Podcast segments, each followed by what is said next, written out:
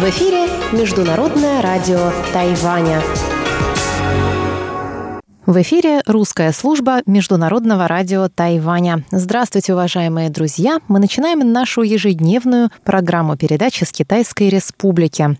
Программу субботы откроет обзор новостей недели. Далее в нашей получасовой программе на частоте 5900 кГц с 17 до 17.30 UTC вы услышите рубрику Владимира Вячеславовича Малявина «Всемирный Чайна Таун», а часовую программу на частоте 9590 кГц с 14 до 15 UTC, а также на нашем интернет-сайте продолжит музыкальная рубрика «Наруан Тайвань» с Игорем Кобылевым и повтор передачи «Радиопутешествия по Тайваню» с Чеченой Кулар. Оставайтесь с русской службой МРТ.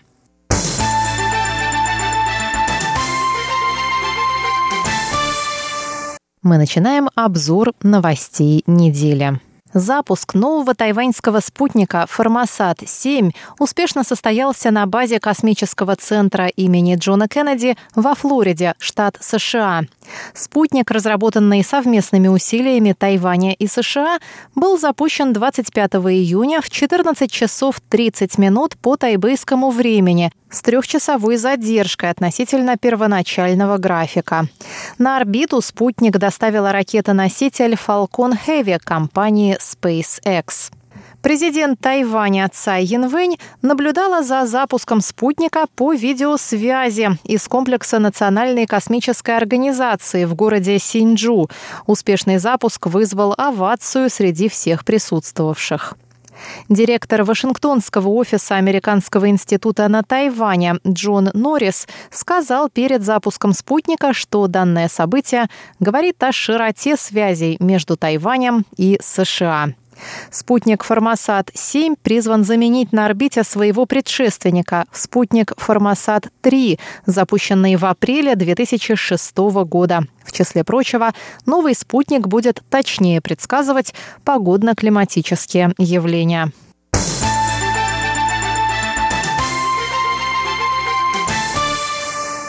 Министерство обороны Тайваня сообщило во вторник, что пристально наблюдает за ситуацией в Тайваньском проливе после того, как утром через пролив прошел китайский авианосец «Ляонин».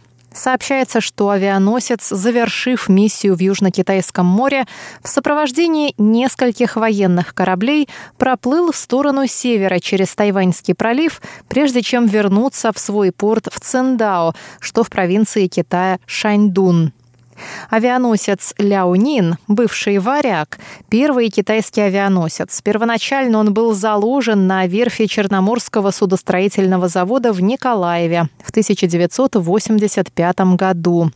В 1998 Украина продала авианосец Китаю, и 25 сентября 2012 года он вошел в состав военно-морских сил Народно-освободительной армии Китая под названием «Ляонин». Министерство обороны Японии сообщало ранее, что авианосец Ляонин проходил через пролив Мияко на пути в Тихий океан, где Народно-освободительная армия Китая проводила учения.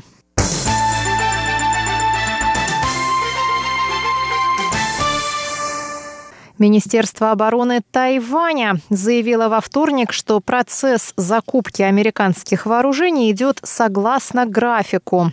Это заявление прозвучало в ответ на появившееся в американской прессе сообщение о возможной заморозке продажи Тайваню вооружений в свете предстоящей встречи президента США Дональда Трампа с председателем КНР Си Диньпином на полях саммита «Большой двадцатки», который пройдет в Осаке, Япония 28 и 29 июня. Американский журнал Time сообщил 24 июня, что американские чиновники и эксперты ожидают снижения эскалации торговой войны и возобновления торговых переговоров между США и Китаем после встречи Трампа и Си. Одним из признаков готовящегося потепления журнал, ссылающийся на анонимный источник в Министерстве обороны, называет тот факт, что госсекретарь Стивен Мнучин не спешит финализировать сделку по продаже вооружений Тайваню, шаг, который неизбежно разозлит Пекин в процессе возобновления торговых переговоров. Ранее сообщалось о готовящейся сделке по продаже Тайваню пакета вооружений стоимостью в 2 миллиарда долларов. В пакет входят 108 танков «Эбрамс», а также противотанковые ракетные комплексы и другие оборонные вооружения.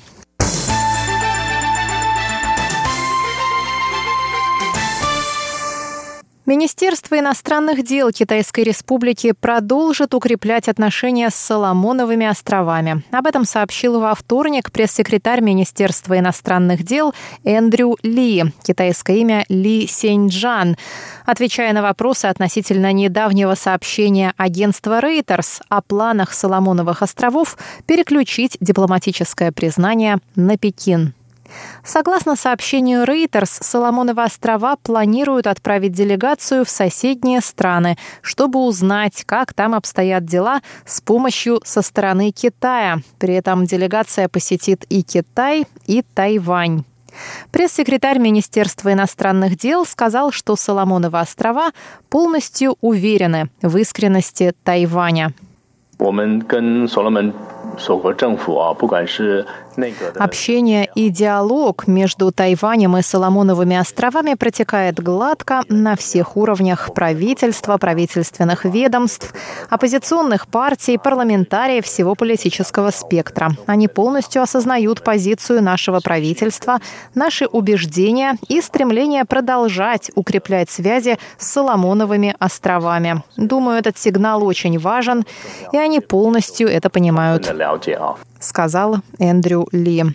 Он добавил, что со дня вступления на пост премьер-министра Манаса Сагавара в апреле этого года сотрудничество между Тайванем и Соломоновыми островами продолжается. Соломоновы острова – крупнейший дипломатический союзник Тайваня в Южно-Тихоокеанском регионе.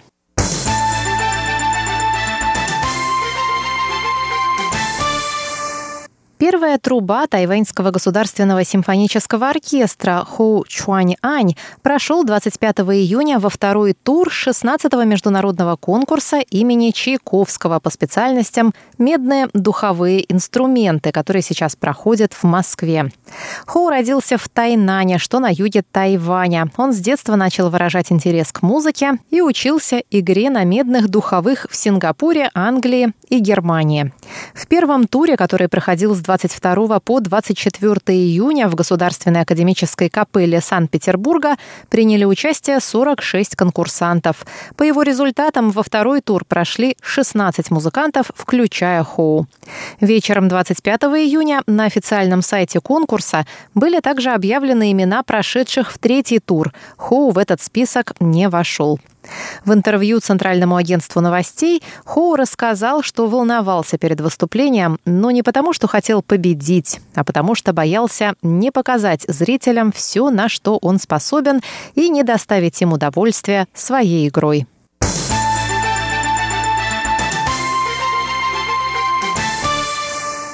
Всемирный рейтинг университетов QS опубликовал список 500 лучших вузов планеты в 2019 году. 11 тайваньских университетов вошли в этот список.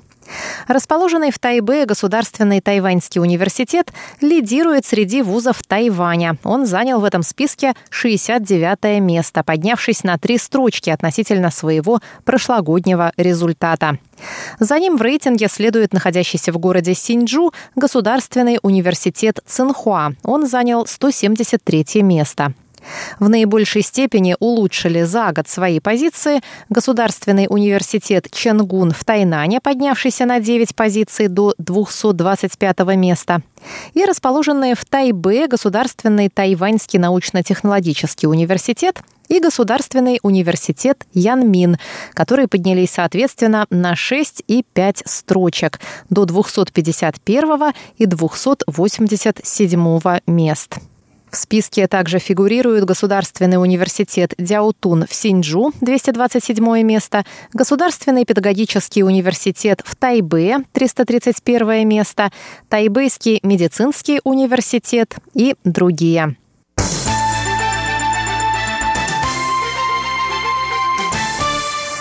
Европейский Союз исключил Тайвань из списка стран, виновных в ННН промысле, то есть незаконном, несообщаемом и нерегулируемом рыбном промысле.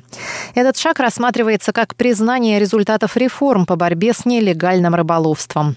Еврокомиссар по вопросам окружающей среды, морским делам и рыболовству Кармен Нувелла опубликовал в четверг заявление, в котором поприветствовал усилия Тайваня по реформированию законодательства и внедрению новых мер по контролю и отслеживанию морских продуктов. Диалог между Европейским Союзом и Тайванем показывает, что международное сотрудничество – ключевой импульс к оздоровлению управления океаном, сказал Велла. Президент Цай Янвэнь поприветствовала решение Европейской комиссии и написала на своей странице в Фейсбуке «Мы преуспели в деле защиты 40-миллиардного ежегодного экспорта тайваньских морепродуктов.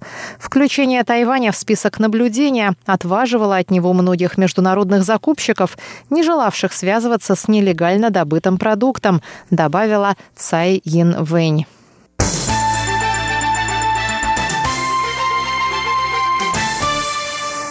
Подавляющее большинство молодых людей на Тайване предпочитают проводить летние каникулы дома, уткнувшись в смартфоны. И игры на смартфонах занимают первое место среди предпочитаемых молодежью видов досуга. Таковы результаты опроса, проведенного тайваньской неправительственной организацией King Car.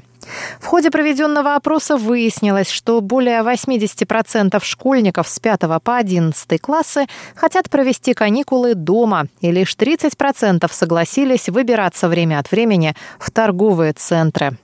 На вопрос о любимых видах досуга 74% сообщили, что любят играть в смартфоны, а 41% что предпочитают петь в караоке.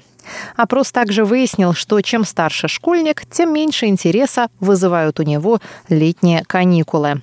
Комментируя результаты исследования, один школьный учитель из Тау-Юаня сказал, что родителям необходимо больше общаться с детьми и помогать им поддерживать правильный баланс между учебой и отдыхом. Нельзя позволять детям проводить слишком много времени за телефонами, но и постоянно заставлять их учиться тоже неправильно, считают эксперты.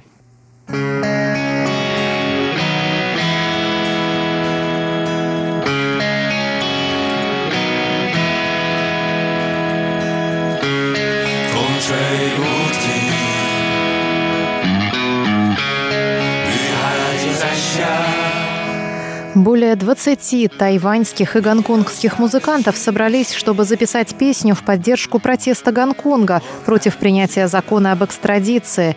1 июля в Гонконге вновь пройдет демонстрация за полный отказ от законопроекта. Название песни «Чанг», что значит «поддержка», является частью девиза демонстрации в поддержку Гонконга, которая прошла на Тайване ранее в этом месяце.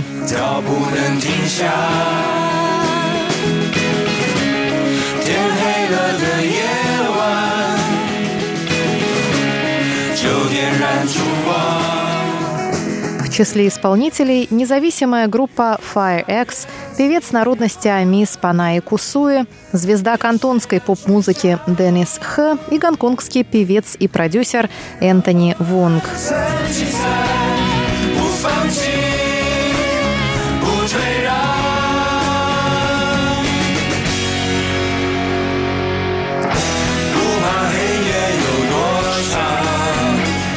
Дул сильный ветер, шел дождь, когда я увидел твое сообщение. Нам предстоит долгий путь, и останавливаться нельзя. В темной ночи нужно зажечь фонарь. Дождь все сильнее. Достанем зонтики и встанем вместе, не сдадимся и не отступим. Так начинается эта песня.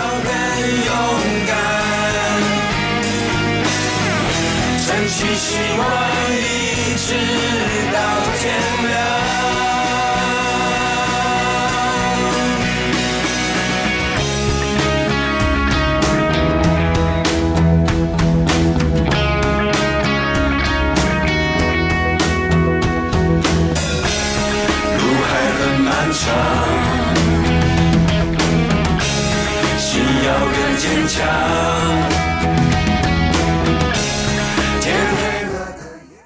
Дорогие друзья, обзор новостей недели для вас подготовила и провела Мария Ли.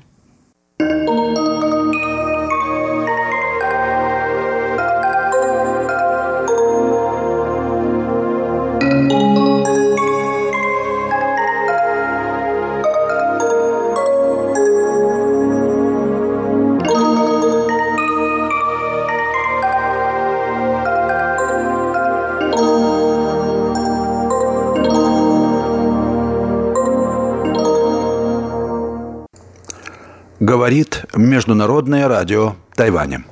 Здравствуйте, дорогие радиослушатели. В эфире передача «Всемирный Чайнатаун». У микрофона Владимир Малявин. Я сегодня хочу продолжить и, надеюсь, завершить э, небольшую серию передач, в которых я ознакомлю вас с принципами и методами даосской медитации на примере, собственно, текстов. Тексты эти вы можете найти в книге э, последнем томе моей серии «Новые переводы даосских канонов». Она посвящена телесной и духовной практики в древнем даосизме. В этой книге вы найдете переводы более десятка произведений, которые имеют отношение к духовному опыту, к духовной практике, духовному совершенствованию. Они относятся к эпохе древности и раннего Средневековья. В прошлой передаче я ознакомил вас с э, малоизвестным, вообще неизвестным на Западе сочинением, которое я перевожу на русский язык как «Канон э, изначального возникновения» Пансидин. Он э, был, вероятно, составлен э, где-то в VII веке, возможно, в начале восьмого столетия. В своем роде это типичное произведение даосизма той эпохи, и в нем мы находим, между прочим, Э, очень конкретное описание, собственно, медитативного опыта. Оно очень интересно и дает представление о каких-то конкретных вещах, связанных с этой практикой. Поэтому я хотел бы вам зачитать этот фрагмент. Он для меня представляет большой интерес. Вот что говорится в нем о том, как надо медитировать и каковы плоды этой медитации для даос. Итак, я цитирую, «канон изначального явления». «В безмолвии, храня путь, нужно мало есть. Затвори уши и глаза, поверни вспять светоч духа и удерживай его в алом дворце. Алый дворец – это сердце, оно же сознание. Полностью устрани мысли. Нарочно ни на что не смотри, ни о чем не думай и ничего не представляй. Мало-помалу – дыхание станет настолько слабым, что перестанешь его замечать. Погрузившись в полную безмятежность, ты уже не будешь знать, есть ли у тебя тело или его нет. С этого времени открываются врата к обретению пути устойчивости. Путь – это пустота. Теперь дух находится уже в пустоте и небытийности на небесах. Смотри хоть влево, хоть вправо. Ничего не будешь видеть, кроме чистой белизны. Вокруг словно все покрыто инием и снегом. На все четыре стороны и деревья белые, и горы белые, и земля белая. Все белое, и ничего не видно. Почему так? Потому что дух воспарил над небесами, и, глядя перед собой, уже не видишь солнце и луну, созвездия, горы и потоки, реки и моря. Если достиг этого, значит вернул себе истинную жизнь и вернулся к пути, снова погрузился в пустоту и небытийность. Достигнув этого состояния, нужно взглянуть вниз, и ты увидишь все, что происходит в поднебесном мире. Тогда вспомни наставления учителей, которые учили, что тот, кто притворяет путь, должен спасти весь мир. Только храня преданность таким мыслям, можно положить конец тому, что видел прежде. Пусть белое станет темным, и дух вернется в тело. И если этого не случится, дух войдет в путь, а тело рассеется и сольется с путем. Ради бренных костей, живущих под небом, то есть человечества, будь же осмотрителен. thank you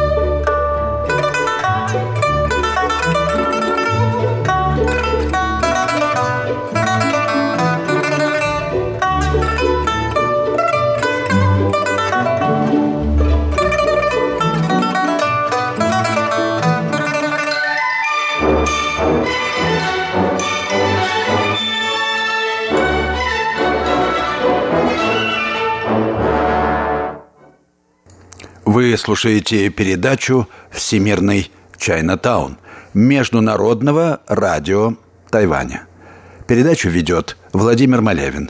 Я продолжаю рассказывать о том, как древние даосы представляли себе практику медитации, опыт духовный, который они приобретали в этой медитации, и как они его оценивали и э, с духовной, и с культурной точки зрения.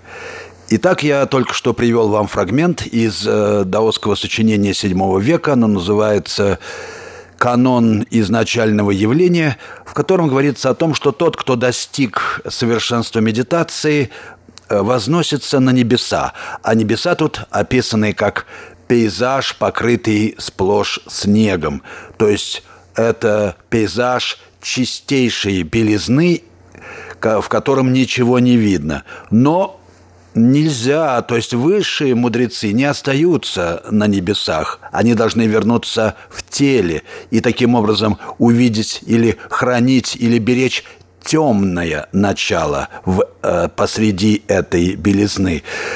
Так они трактуют, эти даосы поздние, известную фразу из Дао Дэ Дина, главного даосского канона «Знай белое, храни черное, и тогда будешь образцом для всего поднебесного мира. Далее в этом тексте говорится об этой формуле следующее. Видеть белизну значит видеть пустоту, а хранить черное значит иметь сердце, которое обращено к тем, кто находится внизу, то есть в нашем поднебесном мире, бренным людям.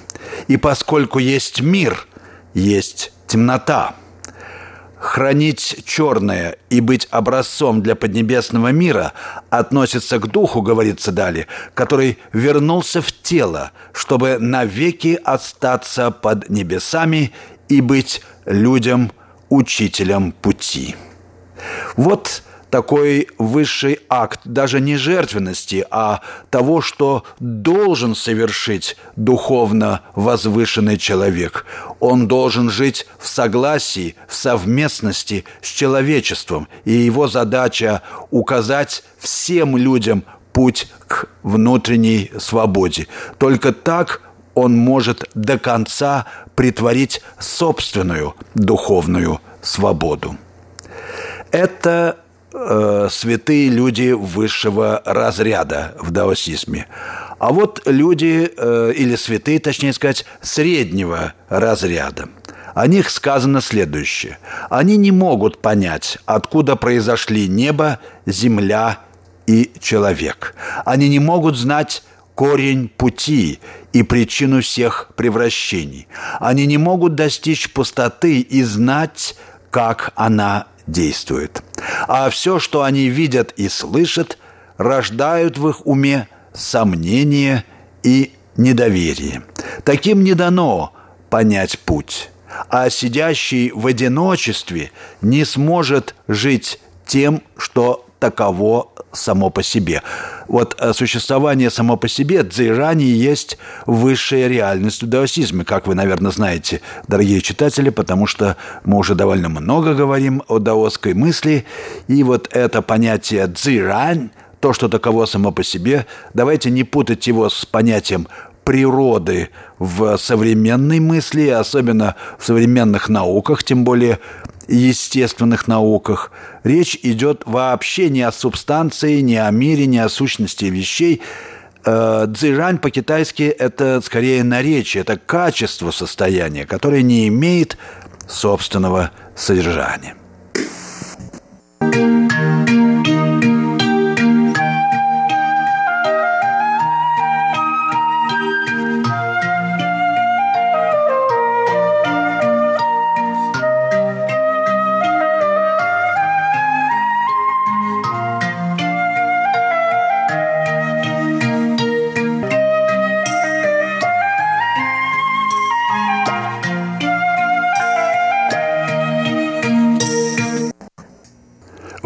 Слушаете Международное радио Тайваня, передачу «Всемирный Чайнатаун».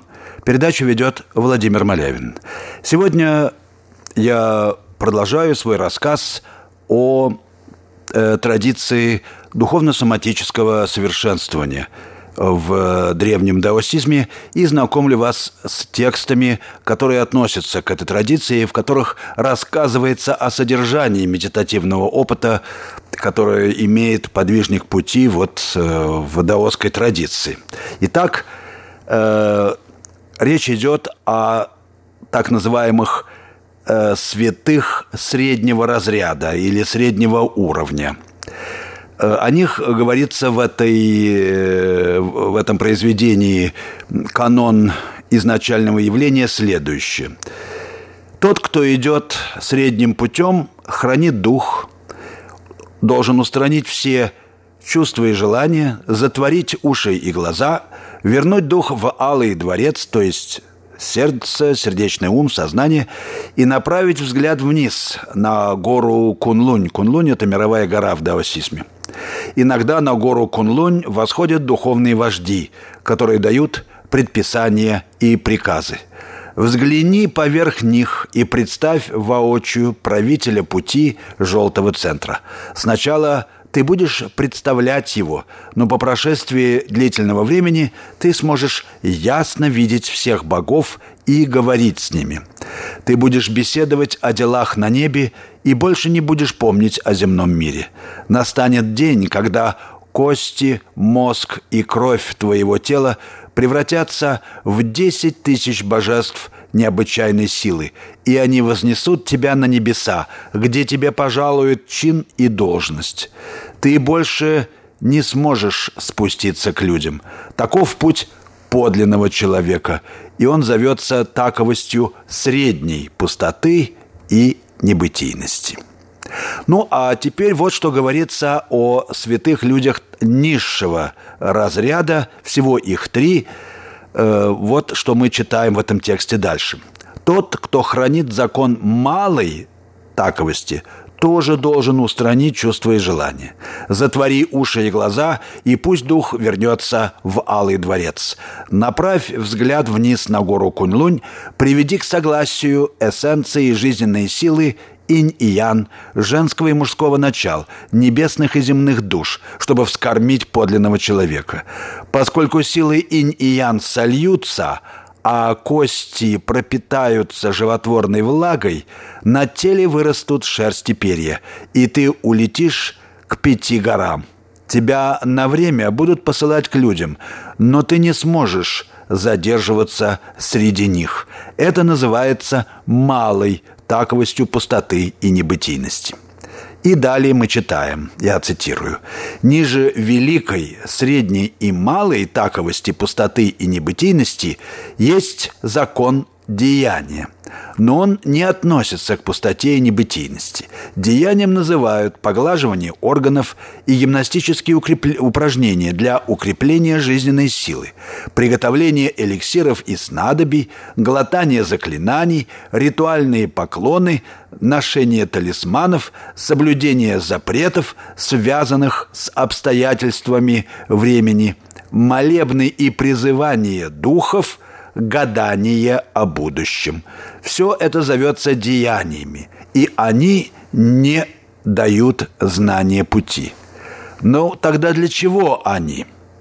Ну, есть и те, кто такими способами продлевает годы или освобождается от трупа, то есть э, освобождается от земного тела и становится летающим небожителем.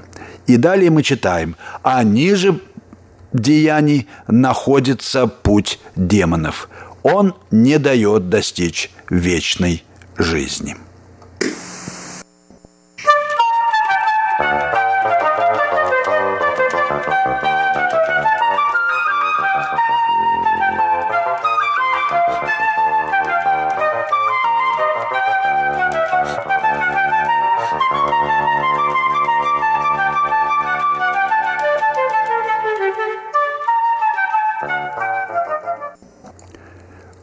Слушаете передачу «Всемирный Чайнатаун». Международного радио Тайваня. Передачу ведет Владимир Малявин. Сегодня я рассказывал вам о э, том, как даосы описывали свой медитативный опыт. Вот только что вы познакомились с, с, с фрагментами из э, произведения «Канон изначального явления», в котором излагается концепция трех уровней святости. И я хочу еще раз напомнить, высший уровень э, относится к совершенному человеку, который э, не остается на небесах, хотя и возносится на них, а вбирает в себя черное, то есть телесное бытие, и э, спускается к людям в этом мире для того, чтобы преподнести, преподать им учение о духовном освобождении. В этом он очень напоминает фигуру бодхисаттвы в буддизме. Теперь давайте вернемся к тому, что я говорил о э, теории даосской медитации и посмотрим, что она означает в контексте и религиозной практики, и истории китайской культуры. Э, пожалуй, самая, э, пожалуй, высшая фаза даосского постижения реальности эм, выражена в формуле, которую э, принадлежит Джуанзе. Он говорил о сидении в забытии, дзо ван. Именно это понятие стало одним из ключевых или ведущих в даосской практике э, духовной и телесной – эпохи раннего Средневековья и в особенности эпохи династии Тан, рассвета э, идеологической системы синкретизма трех религий или согласного единства трех учений в Китае – это конфуцианство, буддизм и даосизм. Что это означает? Вот это понятие относится к тому, что послушник пути постепенно оставляет, забывает предметное знание, включая сознание своего физического тела, своей индивидуальной идентичности и, наконец, саму оппозицию субъекта и объекта – он становится ничем и никем, и тем самым в нем воплощается великая сообщительность всего и вся. По-китайски «да», «тхун» или великая проницаемость всего и вся. Это китайский идеал, который также имеет отношение к сокровенному подобию или сокровенной совместности всего сущего, в котором все в мире составляет одно всеединство – и нет нужды добавлять, что забытие, подобно сокрытию сокрытие, тоже должно быть забыто и возвыситься до взаимного или двойного забытия. Последнее, на первый взгляд, неожиданно возвращает к перв... Э, первозданной свежести восприятия, необыкновенной чувствительности духа, которая недостижима для субъективистского сознания. Эта чувствительность действует только в живом и здоровом теле, э, не подавленном химерами интеллекта. Свобода от умственных обольщений – это главное условие просветленности в даосизме. И она – не имеет ничего общего ни с привязанностью к образам, будь то антропоморфные божества или чаще микрообразов, с которых начинается строительство типовых форм китайской культуры, ни с отторжением или преодолением их. Как способ рассуждения или, если угодно, познавательная стратегия, все это структурно напоминает буддийское учение о недвойственности прозрения и обыденного сознания, истины абсолютной и относительной, а также центральную для буддизма Махаяна доктрину четырех утверждений. Утверждение бытия, утверждение небытия, утверждение как бытия и небытия и отрицание как бытия, так и небытия. Ну, Время передачи подошло к концу. Я прощаюсь с вами. Вы слушали передачу «Всемирный Чайнатаун». Ее подготовил Владимир Малявин. На этом я прощаюсь с вами, дорогие друзья. Всего вам доброго. До следующих встреч в эфире.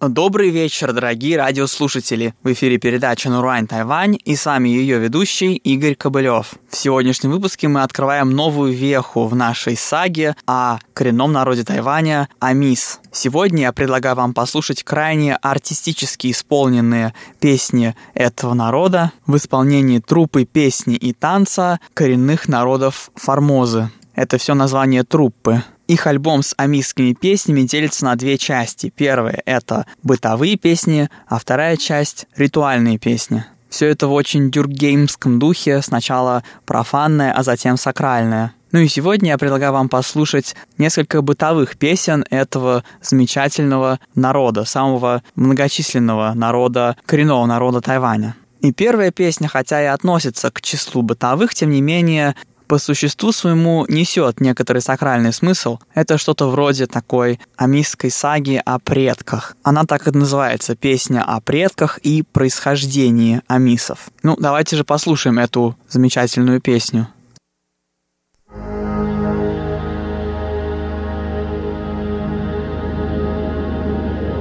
Uswara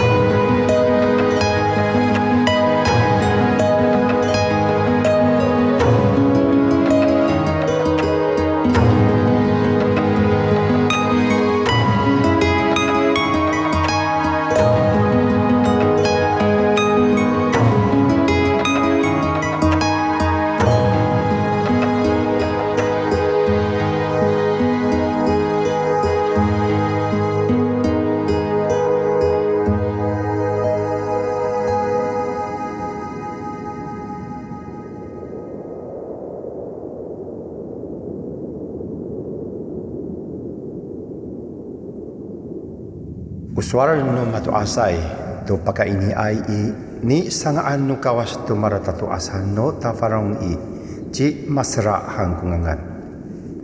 Sajiwawa saji masra ci tabang masra ci larong masra tatusa Amerika ka. Na itini ai i ara pana panai hananai asu far ama orep jamra. Sanai kira aku suara no matu asai.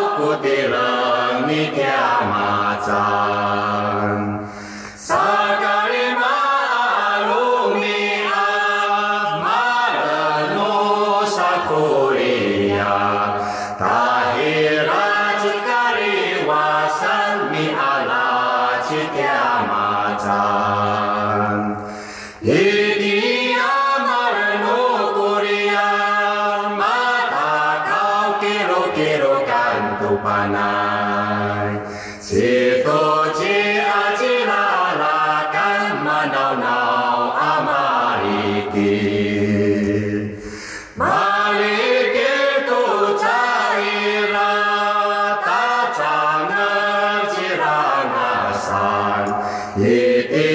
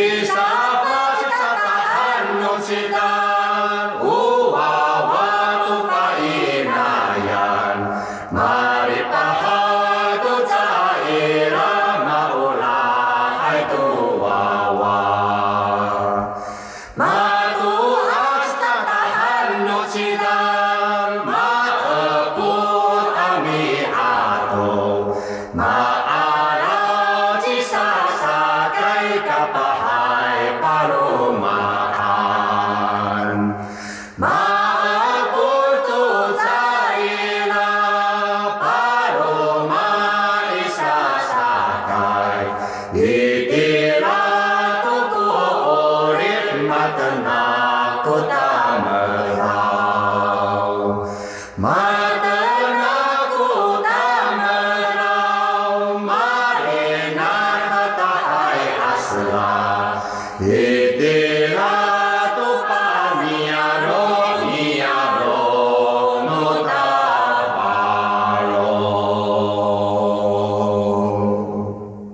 Вот такая длинная песня о происхождении народа Амис и об их предках. Следующая же песня переносит нас уже в настоящее время. Она называется «Песня о вожде». Эти песни записаны особым племенем народа Амис под названием Табалонг. Табалонг в переводе с амисского означает «большую территорию с долгой историей», богатая естественными ископаемыми и крабами.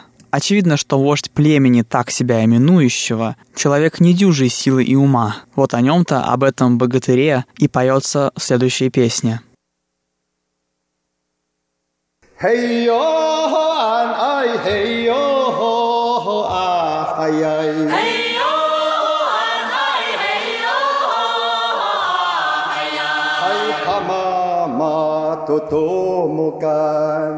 嗨哦多么的阿呀喂！嘿哟啊嘿嘿哟啊嘿呀！嗨哈嘛，多波罗诺尼呀罗！嘿哟啊嘿嘿哟啊嗨呀！嗨哈嘛嘛卡罗罗。哎呦，啊嗨，哎呦，啊呀，巴啦啦呀，多啦啦尼呀罗，嘿呦，啊嗨，嘿呦，啊呀，哎欧莎奈多果尼尼，哎哈妈妈阿玛索尼。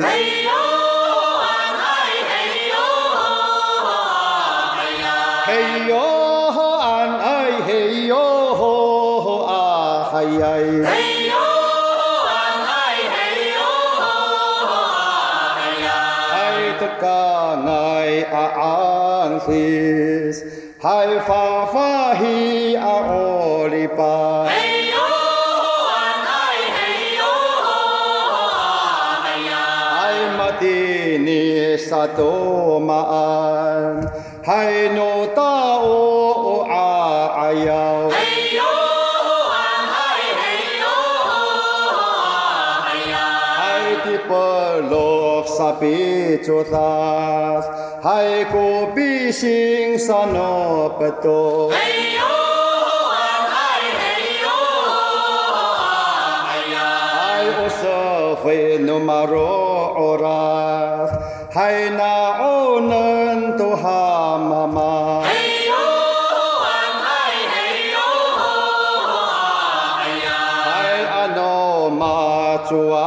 主啊，海格佛洛阿多阿 atau 嘿，嘿哟 hei yoohan, hei yoohan,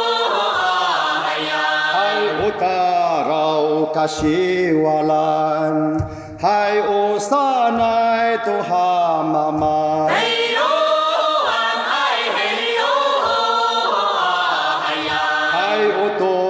东马多阿赛，嗨，我山来到这里。嘿哟嗬，哎嘿哟嗬嗬啊嗨呀！嘿哟嗬，哎嘿哟嗬嗬啊嗨呀！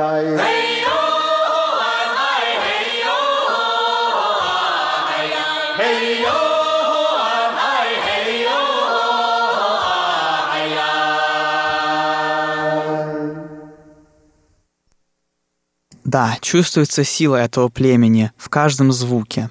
А наш выпуск на этом подходит к концу. Спасибо большое, что оставались с нами на волнах Международного радио Тайваня. Это была передача Нуруань Тайвань, и с вами был ее ведущий Игорь Кобылев. Всего вам доброго и до встречи на следующей неделе.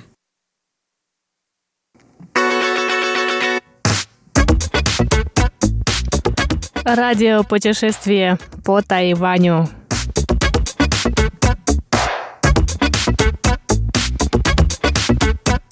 Здравствуйте, дорогие друзья! В эфире передача «Радиопутешествие по Тайваню» в студии микрофона Чечена Кулар. И в сегодняшнем выпуске мы с вами послушаем продолжение интервью с Олегом, который рассказывает об изучении китайского языка и игре на барабанах на Тайване. Не переключайтесь.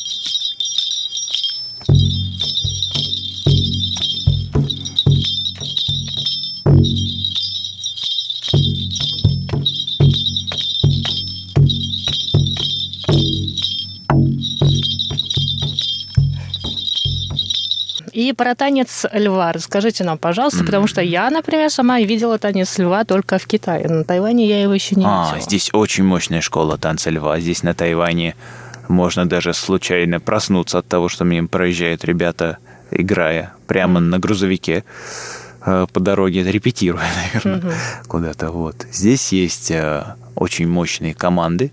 Э, международные соревнования проходят здесь по танцу льва. Что такое танец льва? Он несет какой-то религиозный смысл или это больше как искусство? О, это большая тема для разговора, и надо сказать главное, что танец льва а, изначально был призван пугать злые силы и приглашать новые свежее течение а, этих сил в пространство танца. И если где-то танцуется танец льва, значит кто-то что-то новое, например, открыл, чайную лавочку открыл, или свадьбу у кого-то, или э, какой-то другой праздник, Новый год.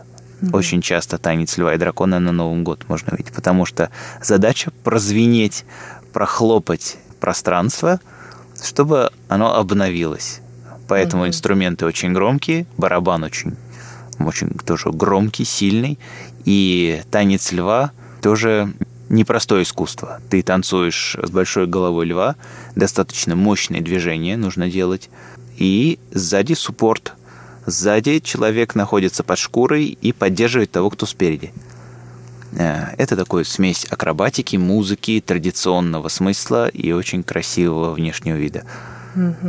Но танец льва, насколько я понимаю, это все-таки немножко, наверное, он несет такой религиозный контекст. У него есть такой смысл религиозный, потому что я сейчас вспомнила, да, несколько раз, когда я жила в районе Мунджа, тут на востоке Тайбэя, я жила рядом с храмом одним. И вот э, бывало такое, что в воскресенье рано утром, часов 8, вот меня будили, наверное, эти барабаны. Mm-hmm. И, скорее всего, это были эти коллективы, которые исполняли танец льва. И э, по моим ощущениям, это все-таки такой э, религиозный танец, наверное. Это больше э, не как даже искусство, а вот, как вы уже сказали, да, он несет смысл очищения пространства, обновления этого пространства, то есть он несет такой... Это правда, это правда. То, что говорите, это правда, но есть очень широкий взгляд на танец льва, потому что это начиная от традиционных ритуальных движений освещения пространства. Движения очень, скажем, емкие и неразмашистые. Это традиционный способ обозначить э, вот это вот очищение. Но танец льва стал международной спортивной дисциплиной, потому что традиционные движения перешли в кунг-фу. Они все из, конечно, из ушу э, переходят, но есть более, скажем так, размашистый, агрессивный стиль танца. В Гонконге танцуют иначе, нежели здесь, или чуть севернее э, в Китае.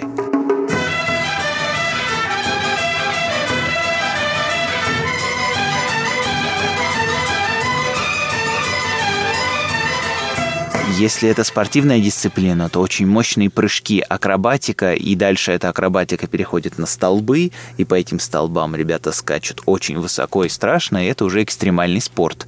И здесь mm-hmm. религиозности остается уже не очень много. Здесь много команд, они все встречаются. Это огромный стадион, спортивный зал э, или уличная площадка, но это уже спорт. Вот, поэтому от религии до спорта молодежные команды, красивые яркие цвета, у каждого свои цвета, свое название. Где вы занимаетесь этим танцем льва здесь? В каком-то храме или в какой-то школе? А, я знакомлюсь с разными командами угу. и перенимаю у них обучение настолько, насколько они могут позволить себе мне его дать. Потому что Э, если взять за пример театр У, ребята же очень заняты. У них гастроли по всему миру, и им нужно готовиться. Сейчас будет очень красивая выставка а, с их участием. Поэтому они не могут позволить себе выделить время, чтобы вот еще кого-то обучать. Но у них есть центр, и в этом центре можно за денежку э, купить курс изучения базы, которую они уже давно прошли и перешли в искусство. И эта база дает очень много. Этот э, мастер-класс и уроки, которые дают мастера, участники команды, они дают ту базу, которая мне нужна для развития барабанов у нас в Москве.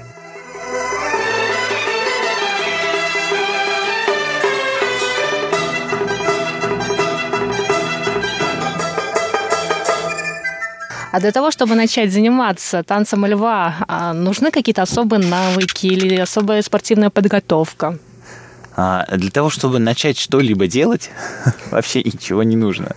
Нужно большое желание и бесстрашие определенное. Чтобы начать заниматься танцем льва, нужно обладать чувством ритма, нужно иметь физическую подготовку. Если хочется сразу заняться львом, сразу схватить голову или барабаны и все это вместе соединить. Шаг Но, за принципе, шагом человек с любым уровнем может, да, может начать заниматься, и а, это не так уж и тяжело.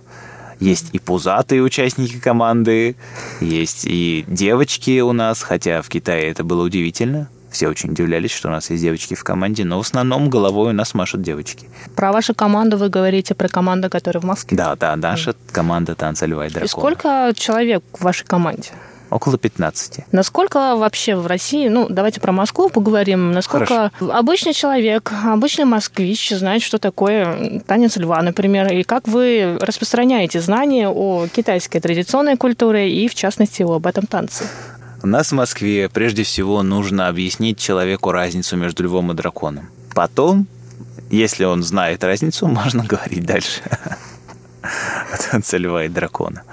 Нет, конечно, у нас очень э, это неразвитое направление, и если люди не бывали в Китае или не знают культурный контекст Азии, им трудно понять, зачем танцует лев и дракон.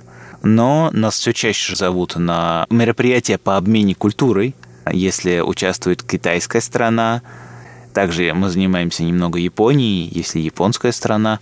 А вот барабаны, в частности, флейты, сякухати, змеи, орочи, это все тоже культура японская, правда. Потому что надо расширяться. Иногда ты занимаешься одним и тем же, нужно что-то новое. Чтобы сделать новый барабан, нужно сшить немножко себе одежды. Сшил себе одежды, барабан дальше отлично начинает делаться. Вот. Поэтому культурный контекст позволяет людям знать, что такое танец своей дракона. А если они не знают, им приходится просто это видеть и принимать, что такое явление существует потому что это трудно воспринимаемая вещь для русского взгляда. Это громко, это непонятно, э, и цель этого не ясна. Ну, красиво.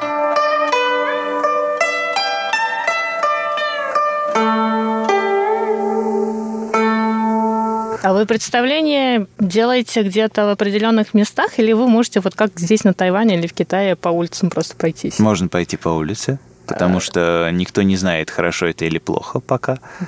А, это не какая-то религиозная вещь, это можно подать как спорт, это можно подать как э, просто большое веселье, ничего в этом нету. И, честно говоря, э, одно из основных качеств человека, который хочет заниматься танцем льва, это отсутствие серьезности и при этом абсолютное ее присутствие. Потому что невозможно танцевать во льве, не имея веселого отношения к жизни. Потому что это настоящая Наверное, да. дурька. Да, особенно находиться в хвосте льва. В хвосте это вообще. Тебя никто не видит, ты никого не видишь, но ты приносишь счастье.